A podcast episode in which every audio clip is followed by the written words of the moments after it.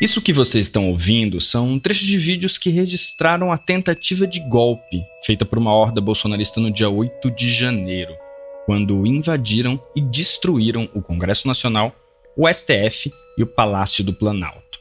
Faz quase duas semanas que aconteceram esses atos terroristas e muitos dos envolvidos estão presos e vários outros estão sendo investigados, assim como financiadores e agentes públicos que facilitaram esse caos.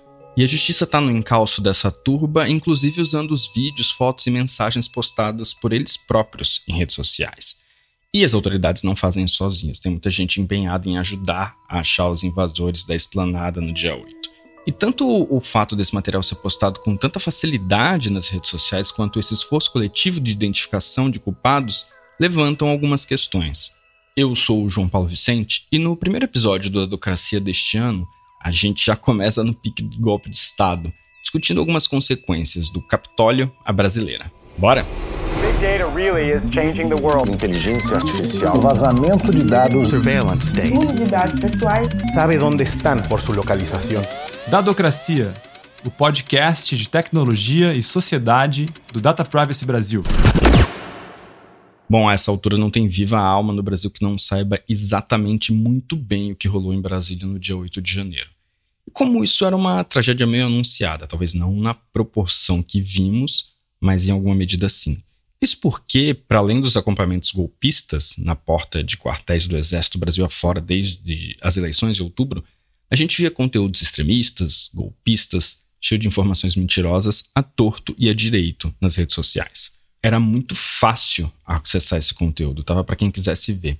Para piorar, centenas das pessoas que participaram da quebradeira no dia 8 conseguiram transmitir isso ao vivo em lives do Facebook, Instagram, YouTube isso para não falar em posts e mensagens enviadas em outras redes sociais e aplicativos de mensagens, além dos próprios convites para essas manifestações que foram disparados nessas plataformas. Junto com a prisão de muita gente, veio uma ressaca nas redes sociais também. Incitadores desses atos terroristas, como Rodrigo Constantino, que recentemente perdeu emprego na Rádio Jovem Pan, tiveram seus perfis online bloqueados. E também tem muita gente apagando postagens antigas. Para esse pessoal, a conta chegou, mas ao mesmo tempo é de se questionar o quanto as plataformas foram lenientes com esse tipo de conteúdo e comportamento. Ao vivo aí, hein? Tô aqui. Sala do Xandão, que foi pro papau. Uma outra coisa que chama atenção nessa história foi a rapidez com que várias pessoas se uniram para identificar os golpistas, terroristas, invasores, enfim, chame como quiser. Ainda no dia 8, tinha muita gente se organizando nas redes sociais num esforço coletivo para achar essas pessoas. Difícil não era exatamente, né? Afinal, eles produziram provas a rodo contra si mesmo.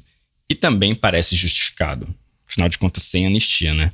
E isso é bem parecido com o que aconteceu após a invasão do Capitólio nos Estados Unidos, que foi a inspiração para essa tentativa de golpe do dia 8. Na verdade, esse esforço coletivo de indicar as pessoas segue uma onda global de OSINT cidadão, digamos assim. OSINT é sigla para Open Source Intelligence, ou inteligência a partir de fontes abertas. E nesses casos, há um esforço coletivo ou de organizações não governamentais para investigar crimes, inclusive de guerra, como tem acontecido muito na Ucrânia agora. Mas em casos como esse de Brasília e também do Capitólio, há uma consequência não muito legal. Tem gente que é identificado de forma equivocada na ânsia de fazer justiça, e isso pode gerar problemas gigantescos. Além disso, é um comportamento que corre o risco de espelhar práticas de criação de dossiês que normalmente a gente condena quando ocorrem do outro lado, digamos. Lembram das listas de empresários de esquerda que os bolsonaristas recomendavam boicote durante as eleições? Então, pois é. Não é exatamente a mesma coisa, mas numa época de ânimos aflorados, essa é uma reflexão importante. E para discutir mais tudo isso e mais um pouco, quem está aqui comigo hoje é a Marina Garrotti, pesquisadora do Data Privacy Brasil, e o Rafael Zanata, coordenador do Data Privacy. Marina Zanata, para mim, o dia 8 foi muito estarrecedor. Eu tava de férias na praia, confesso, e completamente desligado até umas 8 da noite. E quando eu cheguei em casa e vi aquilo tudo, logo veio, paralelo com o Capitólio, uma revolta e ânsia para que os culpados fossem presos, uma coisa bem punitivista mesmo. Como que vocês acompanharam tudo? Eu acho que eu fiquei numa situação parecida com você, João, porque o primeiro momento que eu assisti só tinham algumas pessoas e aí eu vi na internet, alguém tinha me mandado, E aí eu achei que era primeiro uma movimentação muito pequena. Aí eu saí para ir no supermercado e aí quando eu voltei a coisa já tinha tomado um tamanho enorme. Minha mãe estava ligada, assim, vidrada na Globo News. A gente ficou o resto do dia e até, sei lá, de noite, quase de madrugada assistindo. E realmente foi algo que foi muito muito chocante, eu acho que pela violência, por toda a violência, né? E eu acho que tem todo o aspecto prático, né? Afinal, é um patrimônio brasileiro que estava sendo destruído, são crimes, mas também todo um aspecto simbólico, né? De concentração dos poderes, e aqueles são os nossos a representação né, da democracia, dos poderes constituídos e ter tudo aquilo vandalizado, destruído, foi assim, realmente uma coisa muito muito violenta. Eu acho que teve justificou, né, reações emocionais de todo mundo. Eu acho que primeiro foi uma reação de descrença de que aquilo estava acontecendo, né, de que não estava tendo nenhum nenhum tipo de controle, pelo menos no início, estavam entrando muita gente, continuava entrando, e depois acho que uma tristeza muito grande de tudo que estava acontecendo e de toda a destruição que, que ficou. Eu fiquei assim, com um misto de ah, agora aconteceu, né, com uma espécie de percepção de que, bom, agora foi, né, teve a invasão do Capitólio à brasileira, né, que era uma coisa assim que pela ONG mesmo, a gente estava acompanhando há muito tempo as articulações de sociedade civil em torno disso, né? A gente fez parte do, do Pacto pela Democracia na, nos grupos de trabalho de monitoramento e também o pessoal do Democracia em Cheque já tinha cantado essa bola há muito tempo atrás, há mais de um ano, de que os extremistas iam fazer uma invasão, né? A lá extrema-direita estadunidense. Então ficou essa coisa tipo, ah, tá, então agora foi, né? Porque, a, a, inclusive, houve um grupo de trabalho que, que monitorou a posse, né? A gente tinha uma grande preocupação da invasão na cerimônia de posse, que não aconteceu, felizmente, porque gerou também uma, uma cerimônia muito bonita, né, muito forte, e sem problemas, sem violência, mas depois quando caiu a ficha do tipo, ah, então agora foi, né, os caras invadiram, aconteceu. Eu fui dormir e não quis ler muito no domingo à noite, e deixei para tentar sistematizar mais nos dias seguintes, o que eu acho que foi bom, porque eu teria ficado muito surtado vendo as imagens ali chegando em, em tempo meio real, sabe?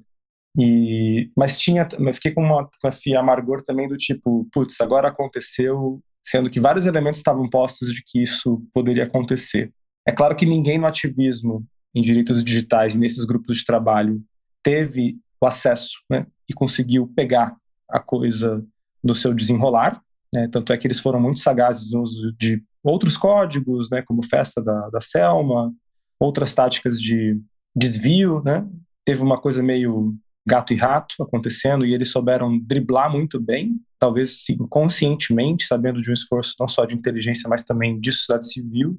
E teve essa coisa de, de, de ficar profundamente triste com a violência absurda, né, como disse a Marina, e um pouco essa decepção do tipo, putz, é meio triste ser uma mimetização, né? São, são elementos muito parecidos com o que aconteceu nos Estados Unidos, o que não deixa de ser também uma coisa um pouco tosca, sabe? Nesse sentido de repetição e, e mimetização. Bom, logo que tudo começou, imaginei que veríamos algo semelhante ao que rolou nos Estados Unidos, um esforço coletivo para identificar esses golpistas. Vale citar como exemplo o perfil do Instagram Contra Golpe Brasil, criado para identificar as pessoas que participaram do 8 de janeiro e que já tem 1,1 milhão de seguidores. E como rolou na invasão do Capitólio, também surgiram questionamentos sobre o risco de identificar pessoas de forma equivocada. Inclusive, isso aconteceu aqui já com um funcionário do Banco do Brasil. A gente precisa tomar cuidado nessa espécie de vigilantismo digital? Olha, é um, é um assunto bem polêmico, né? Inclusive na, na ONG mesmo, na data, a gente não chegou ao ponto de ter uma, um posicionamento nosso sobre esse assunto. Mas eu acho que uma coisa que, que é muito ruim, né? É quando a gente descamba por um processo de justiça com as próprias mãos, né? E isso é muito impulsionado pela lógica das redes agora, né? Nesse tipo de atuação cívica absolutamente assim, descentralizada, da multidão mesmo, que quer fazer a justiça com as próprias mãos em termos de identificação. Isso, é, isso para nós, assim, que tem um apreço, né, com o devido processo, com coisas que foram conquistas difíceis de Estado de Direito, é sempre um risco gigante, né, porque você está abdicando de coisas que são institucionalizadas, que têm direito de resposta, que tem um, um tempo né, necessário E esse é um ponto que, que assusta. Por exemplo, teve campanhas de promover demissão de pessoas que supostamente estavam envolvidas com os atos. E as pessoas pegam, fazem uma busca rápida, por exemplo, em banco de dados disponíveis online, e pegam lá uma informação de que a pessoa esteve empregada, tipo, no Bradesco. Aí começa uma campanha para convencer o Bradesco, aí atrás da pessoa e demitir a pessoa. Depois, nesse caso que eu estou dando exemplo, se verificou que a pessoa já não trabalhava para o Bradesco há três anos. Mas como tem essa lógica de viralização, contaminação em rede, o pessoal acaba gastando toda uma energia, todo um esforço, de, até de criação de campanha, né? Para algo que nem é factualmente preciso, entendeu? Porque tem essa urgência, essa pressa de achar logo, agir rápido, fazer a campanha para promover a demissão, a consequência. Eu acho isso terrível, né? Eu acho que Infelizmente, né, o tempo do direito é um tempo distinto, é um tempo que demanda produção de evidência, demonstração factual clara, direitos básicos da pessoa se defender, ser parte de um processo. Então isso vai meio de vai contra, né, a, a sede de justiça imediata que as pessoas estão tendo. E a gente precisa pensar a sério sobre isso, entendeu? E eu acho que também não existe, não existe só uma forma, né, de reunir esses esforços. A agência Lupa fez uma base de dados, né, está fazendo, e aí você pode enviar, mas eles não estão compartilhando essa base de dados, o que evita o que o Rafael comentou, que é essa sede de justiçamento, né? Então, eu acho que é isso. O jornalismo responsável e as práticas do, do Estado de Direito têm uma questão de investigação. Então, eu não acho que é negativo a ideia das pessoas cooperarem com as investigações, tem canais abertos para isso, tanto né, a Agência Lupa fez esse canal, então, no jornalismo, quanto o Ministério da Justiça tem um canal aberto, então eu não acho ruim as pessoas quererem cooperar, até pela própria lógica das redes sociais, você não vai ter acesso a tudo, né? Uma pessoa que esteja investigando, então é interessante ter essa diversidade de provas, mas o que eu acho que tem que ser evitado é o que já foi comentado pelo Rafael mesmo, dessa lógica de justiçamento, até porque é um pouco da lógica que eles têm de fazer as coisas acontecerem pelas próprias mãos, né? Então, essa violência política foi justificada porque haveria uma grande injustiça acontecendo no país e porque haveria algo de errado, né? Então, nos Estados Unidos foi chamado de a grande mentira, né? Que Trump não teria perdido as eleições. Aqui tem gente que diz o mesmo, mesmo que que, o, que no caso que o Bolsonaro não teria perdido as eleições, que teria havido fraude. Então, eu acho que tem que ter essa diferenciação também nos métodos, inclusive. Fato é que muitas dessas pessoas estão sendo identificadas por conteúdos que postaram em redes sociais. E a gente chega num outro problema. Esse material estava todo disponível online, mesmo depois de um ano que a gente passou discutindo os compromissos firmados por Meta, Google, Twitter, enfim, todas essas plataformas com o TSE. E aí, com essa enxurrada de conteúdo extremista que a gente teve, assim, o que, que faltou para essas plataformas? Faltou rapidez, faltou presteza, faltou práticas mais eficientes, faltou equipe de moderação? Onde que deu ruim nessa história, na opinião de vocês? Eu acho que é um crescente, João, porque a gente pode fazer várias críticas sobre o dia, por exemplo, de que lives não foram derrubadas e que aí as pessoas continuavam sendo convocadas a estar lá, mas eu acho que esse tipo de comunicação é um crescente, então isso já, já vinha sendo planejado em grupos, grupos de Facebook, Telegram e outras, Twitter, outras plataformas, e eu acho que a questão é que falta né, uma regulação de conteúdo que seja transparente e que dê conta de extremismos. Apesar de, em todo o mundo, essas plataformas já estarem enfrentando extremismos e já terem visto casos de resultados muito graves, né, de questões extremistas, elas ainda não têm uma política consolidada de como lidar com esse tipo de conteúdo, porque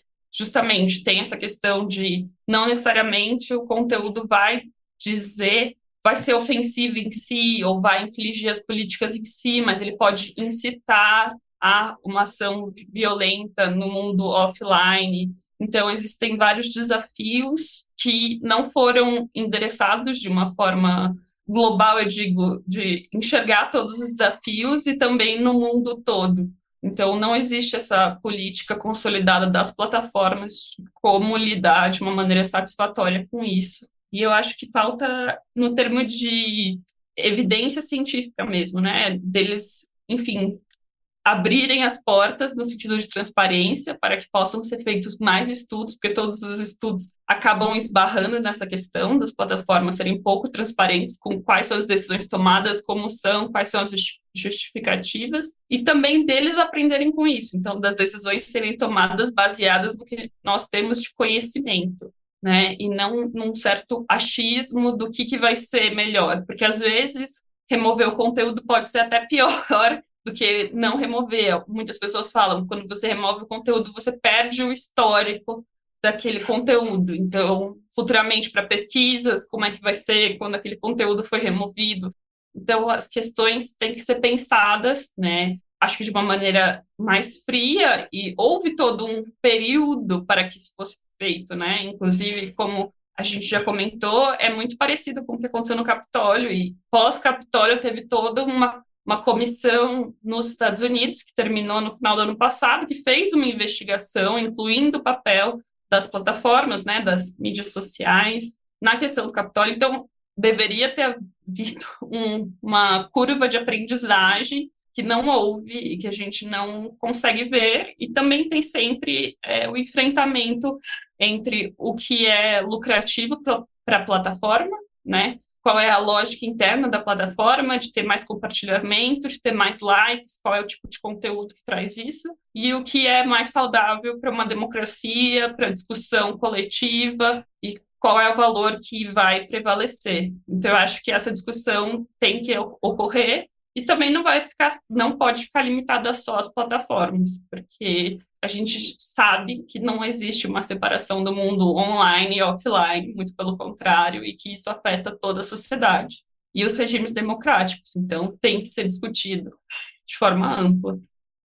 Acho que ninguém tem a resposta precisa, né, João, de, de qual é o caminho, mas acho que tem um diagnóstico compartilhado, especialmente na sociedade civil, né, de que as plataformas fizeram um jogo de cumprir o que era necessário, um checklist mesmo com o TSE, tanto é que você tinha ali no, no Instagram ou no Twitter ou em outras plataformas, quando você tinha uma publicação relacionada a um conteúdo eleitoral ou relacionada a um posicionamento a favor de candidato X ou Y, poderia aparecer ali um label, uma rotulação, né, uma coisa que era do combinado com eles, mas até na, no modo como eles estavam fazendo a remoção dos conteúdos, isso eu acompanhei de perto porque eu participei de alguns coletivos né, de desinformação que estavam caçando esses vídeos, né, da Pingo nos Is, Jovem Pan, publicações do Nicolas Ferreira, uma série de publicações que eram de, de estação antidemocrática ou de descredibilização das urnas e do sistema eleitoral, tudo era feito numa coisa de demanda e resposta. Então, assim, as entidades que provocavam, né, caçavam, pegavam evidência, levavam provocavam a plataforma a fazer decisão em cima do caso concreto, com ou sem apoio do sistema de justiça, né? e aí que tinha a, a, remoção. Então, você não percebia uma coisa sistemática né, das plataformas de um enfrentamento proativo do problema. Né? Como disse a Márcia, do tipo, olha, realmente temos um desafio que é um empreendimento comunitário de como criar políticas de remoção de conteúdo de atos antidemocráticos. A gente quer criar, então, uma base de dados experimental em que a gente vai abrir, fazer alguns testes, verificar se a comunidade de pares está de acordo, né? Ter uma amostra de estudos, nada disso foi feito. Então, assim, você não teve esse, esse grau de colaboração e de experimentação, o que agora eu acho que cria um clima muito azedo.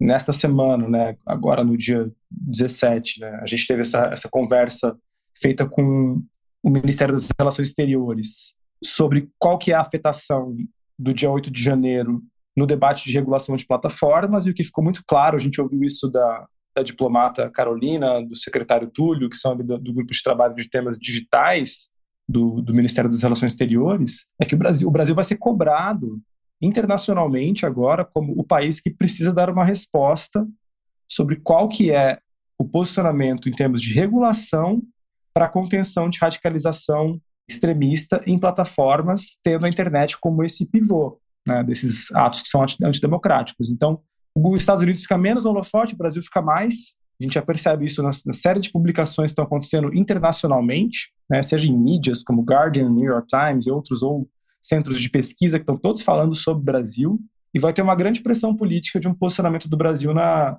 na conferência da Unesco, que é sobre regulação de plataformas, dos dias 21 a 23 de fevereiro. Então, o que vai, em termos de conjuntura internacional, né, que tá, o que vai acontecer é provavelmente uma, um aquecimento e uma aceleração de coisas que podem ser feitas, né, e com uma coisa muito enfática por parte do governo federal.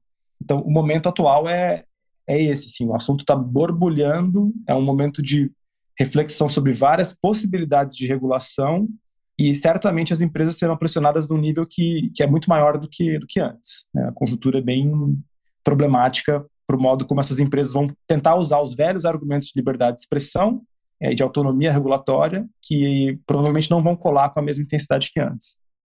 Zanata, eu não havia pensado por esse lado, mas você acredita que a gente pode voltar uma década atrás, quando o Brasil foi protagonista mundial na área de direitos digitais, como aconteceu com a Dilma e o Marcos viu na internet depois do escândalo da NSA?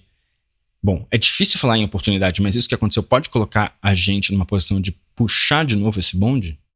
Eu acho que não, não é horrível falar o termo oportunidade, João, até porque o pessoal de ciência política e relações internacionais que estuda né, o que aconteceu nesses momentos em que o Brasil pegou, por exemplo, a crise do Snowden e decidiu internamente no Partido dos Trabalhadores de criar, tornar o Marco Civil prioridade como uma estratégia geopolítica, né, isso é bem documentado assim na, na ciência política de que isso aconteceu, inclusive eles usam esse, esse termo, né, de janela de oportunidade diplomática tal, que eu acho que é o que vai acontecer aqui também, entendeu? Acho que tem uma grande probabilidade né, disso ter uma avaliação interna do governo de que isso pode avançar múltiplos interesses e também criar protagonismo internacional, espaço de fala, holofote, né, que inclusive extrapola o objeto de discussão em si entendeu? Aí muitos outros interesses passam a se encaixar, a questão fica muito mais complexa do que o enfrentamento da regulação de plataformas em si, né? E aí, nesse caso da conjuntura do Brasil, é bem mais complexo, porque, de fato, o que a gente percebeu da leitura dos documentos, do modo como se organizou o governo federal na área de comunicação, eles têm uma agenda ambiciosa nesse, nesse aspecto, né? De repensar a dimensão da comunicação, de, de redimensionar as regulações de streaming, redimensionar a discussão sobre a simetria de regulação entre, por exemplo, empresas de telecomunicação e as big techs. Isso passa a entrar também aspectos que são bem mais difíceis, que é o elemento de tributação, né? porque quando você passa a falar de regulação de plataforma, você entra numa discussão de tributação, entra numa discussão de criação de fundos públicos. Né? Então, tem muitos interesses aí que, que eu acho que favorecem esse tipo de, decisão né, governamental, do tipo, olha, isso é uma janela de oportunidade, a gente tem que aproveitar isso para tocar adiante e meio que liderar a discussão diplomática. É provável que isso aconteça, não estou falando que é definitivo, mas a gente sente muitos elementos em jogo nesse sentido. Voltando um pouquinho agora, a gente falou como as redes sociais tiveram uma postura reativa é, a gente viu comentaristas do Jovem Pan perdendo suas contas depois do dia 8. E quando aconteceu o Capitólio nos Estados Unidos, teve um movimento de deplataformização, inclusive do Donald Trump, de forma voluntariosa das redes sociais. Foram lá por conta própria e cortaram as cabeças. Aqui não. Mesmo com tudo que aconteceu, elas continuam só reagindo a provocações da justiça. Falta mais mão firme dessas plataformas aqui, se a gente comparar como elas atuam nos Estados Unidos ou na Europa? O que, que você acha, Marina? Eu acho que é difícil fazer essa comparação, porque mesmo, mesmo lá nos Estados Unidos, quando você pega o exemplo do Trump, a gente vê como é uma questão bem voluntariosa, porque agora, quando o Elon Musk assumiu a questão do Twitter, ele queria, ele teve toda a questão de dar de novo a conta do Twitter para o Trump, né? Então eu acho que enquanto não houver nenhum tipo de regulação que seja de fato, né, uma regulação do sistema lei, né, algo obrigatório, a gente vai ficar nessa dependência de, de, avaliações internas da plataforma, de quanto vale a pena, até onde eu vou, até onde eu posso ir, e que a gente não sabe, que não é transparente para nós porque uma coisa acontece ou não, né? E eu acho que outra grande questão que fica, eu acho, tanto no Capitólio, né, mas no Capitólio quanto para o Brasil, e, e, que eu acho que vale a pena pensar é o quanto a radicalização e a extrema-direita está além das figuras que as representam, né? Então, mesmo que a gente tirasse as figuras que representam a questão do sentimento, da indignação das, das redes de comunicação, continuam. Né? A gente está vendo uma ausência do Bolsonaro, e isso aconteceu de fato. Ok, existem investigações para ver se ele teve alguma relação direta e podemos descobrir que ele teve. Mas eu digo, nas mídias, ele não foi como Trump, que houve uma provocação. Nas mídias, o Bolsonaro estava bem mais ausente e isso se fez um pouco a despeito do Bolsonaro, que no final do seu governo foi se esvaziando e praticamente sumindo em termos de presença. Então, eu acho que é importante pensar que esse tipo de discussão, né, de regulação de plataformas, de radicalização, vai além também, né, dessas figuras, até porque algumas vão mudar de lado eventualmente, quando for mais conveniente para elas. Então, eu acho que às vezes é mais importante pensar na sistemática das redes sociais do que realmente pôr ou tirar, cancelar contas de uma ou outra figura que, enfim, eventualmente pode criar outra conta disfarçada, ou pode já ter outras contas, ou pode simplesmente repassar o conteúdo que é passado, enfim, né, por outros operadores, enfim. Então, eu acho que é, uma, é sem dúvida uma discussão difícil de até fazer essa comparação, assim, se é mais ou menos aqui no Brasil ou nos Estados Unidos. Eu sinto que existe um certo compasso de espera para se ver um pouco o que, que vai acontecer e quais são quais são os passos que, que vão ser dados. E eu acho que nenhuma plataforma quer ser vista como muito mais restritiva que as outras, porque também tem essa competição entre elas, né? Nenhuma quer ser vista como a pior em reprimir os extremistas, né, e a mais criticada, mas também nenhuma quer ser vista como a mais restritiva. Perfeito. Bom, para acabar, queria perguntar rapidão, se a gente pensar em regulamentação das redes sociais, qual seria para vocês dois o primeiro passo para a gente começar essa jornada aqui no Brasil? Tem uma questão que é o termo regulação de redes sociais é um termo que eu não gosto. Acho que é um termo que o termo de regulação de plataformas é, gera muita confusão né? Porque primeiro que o pessoal acha que é regulação de mídias, né? Volta aquela velha discussão do tipo, ah, então é o governo federal querendo interferir diretamente nas mídias, na Folha de São Paulo, no Globo, etc. A gente já viu que já começou a ter reação muito forte, editoriais da Folha de São Paulo, matérias de outras, outros grupos dizendo que não é esse o caminho. E acho que esse, essa ideia de que não é esse o caminho reside, no fundo, num problema conceitual, né, do que, que, estamos falando, né, qual é o objeto da regulação. Né. Eu também não acho que é uma discussão que está posta sobre mirar especificamente em redes sociais, e tem uma grande discussão aí do tipo, o que é rede social mesmo? O Twitter é ou não? É microblogging, né? E eu acho que essas coisas distraem a gente. Eu acho que tem uma, um objeto de regulação posto, está bem posto aí pela, pela Unesco, que acho que é um bom ponto de partida, né? que é você tem esses intermediários que operam modelos de negócio, né, conectando muitas pessoas para a autoprodução de, de conhecimento e que tem uma forma de viralização e de conteúdo, de fala, que é potencialmente danosa. Né, e, esse, e esse potencialmente danoso é aquilo que tem uma capacidade de provocar viralização e mudança comportamental que é intensa e severa. Aí a gente começa a separar aquelas que de fato têm essa capacidade daquelas que não têm, né?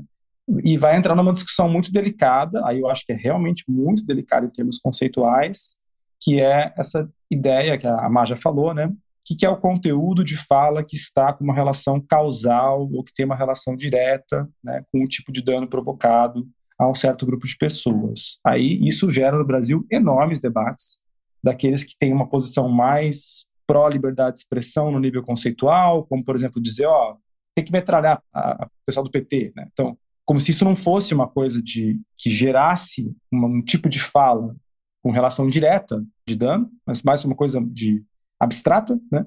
E outros que vão defender, não, isso é de fato dentro de contextos específicos onde você tem um cara invadindo uma festa de aniversário para matar alguém que está usando uma, uma festa com coisas do PT.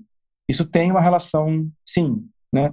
E eu acho que esse nó vai ser bem difícil de desatar, vai gerar muita discussão sobre qual que é esse conteúdo de fala, né, com capacidade de viralização, com intensidade que provoca esse tipo de dano. Mas só o fato de a gente conseguir avançar em trazer exemplos de coisas que já aconteceram, tentar fazer uma análise né, de como é que foi esse processo de viralização e tentar desarmar as infraestruturas econômicas que estão explorando os intermediários, né? Quem são os espertinhos que estão metendo propaganda no conteúdo de viralização para ganhar dinheiro? Quem são os caras que estão montando produtora de filme para produzir vídeos falsos que vão viralizar? Né? Quem que está colocando dinheiro para ganhar dinheiro? Acho que desarmar também parte dessa infraestrutura econômica, né, essa economia política por trás desse processo de, de radicalização plataformizada, seria um avanço gigante. Agora, qual é o primeiro passo? Acho que não é muito fácil dizer, João. Tem uma certa urgência de que tem muitas coisas importantes para fazer ao mesmo tempo, e talvez o governo vá fazer uma divisão de trabalho aí entre diferentes unidades para tentar avançar, tipo, tudo ao mesmo tempo. Eu acho que uma outra questão que torna isso muito difícil é que muita coisa é contextual. Então, vai pegar uma fala de alguém, uma frase de uma fala, né? E essas coisas se desenvolvem e evoluem muito rapidamente. Então, como, como regular o discurso se torna muito mais difícil. Como é que você vai falar, né? Petralhada, por exemplo, o significado de petralhada, né? E a fala do Trump, que foi o que motivou o Capitólio. Isso tudo é muito novo, né? O Festa da Selma. Então, e, e muito dinâmico, né? Como é que você vai ter. Você precisa de pessoas altamente qualificadas também para mesmo que tenha regras para estarem operando né, esse tipo de regras e esse tipo de moderação de conteúdos. Então, eu também tenho essa dificuldade de ver um, um primeiro passo, mas eu acho que sim, é, se tiver, bom, eu acho que se eu fosse falar um primeiro passo, não seria nem regulação de plataforma, é, regulação de plataformas, ou como o Rafa disse, mais adequado ao termo da Unesco, mas seria sim uma investigação sistemática da relação entre as mídias sociais e o que aconteceu da invasão aqui no Brasil. Eu acho que isso tem que ocorrer, e para identificar sim o que, que foi que aconteceu, quais foram as principais postagens, principais grupos que existiam antes, para realmente a gente ter né, essas evidências e entender como é que aconteceu no nosso caso, não pressupor que foi exatamente como aconteceu no Brasil, é, desculpa, nos Estados Unidos, e eu sei que já tem iniciativas no sentido de ter uma CPI, mas eu acho que é fundamental focar na relação entre as redes sociais e outros sistemas de disseminação de informação e o que aconteceu. Enfim, independentemente de que forma tome essa investigação. E só uma coisinha, João, eu, esse ponto é muito importante, porque se a gente olhar especificamente para o lance do 8 de janeiro, né, se a gente fica muito focado na questão de plataformas, a gente acaba perdendo uma parte muito importante da discussão toda, que é o conjunto de ações negligenciais, né, de omissões, feitas pelo, pelo Distrito Federal na segurança pública com relação à inteligência e com relação a como iria preparar contingente policial para o caso. Então, acho que essa é uma parte que realmente é, é investigação do caso que vai, vai avançar nisso e não o debate de regulação de plataformas. Esses foram a Marina Garrotti, pesquisadora do Data Privacy Brasil, e o Rafael Zanata, coordenador do Data Privacy Brasil. Esse foi o primeiro episódio do Dadocracia em 2023. Fica com a gente que tem novidade esse ano. Eu sou João Paulo Vicente, a produção e roteiro desse episódio são meus, a edição é da Vega Filmes e a trilha é do Paulo Pinheiro e Diogo Saraiva. Obrigado por nos ouvirem e até a próxima. Tchau, tchau.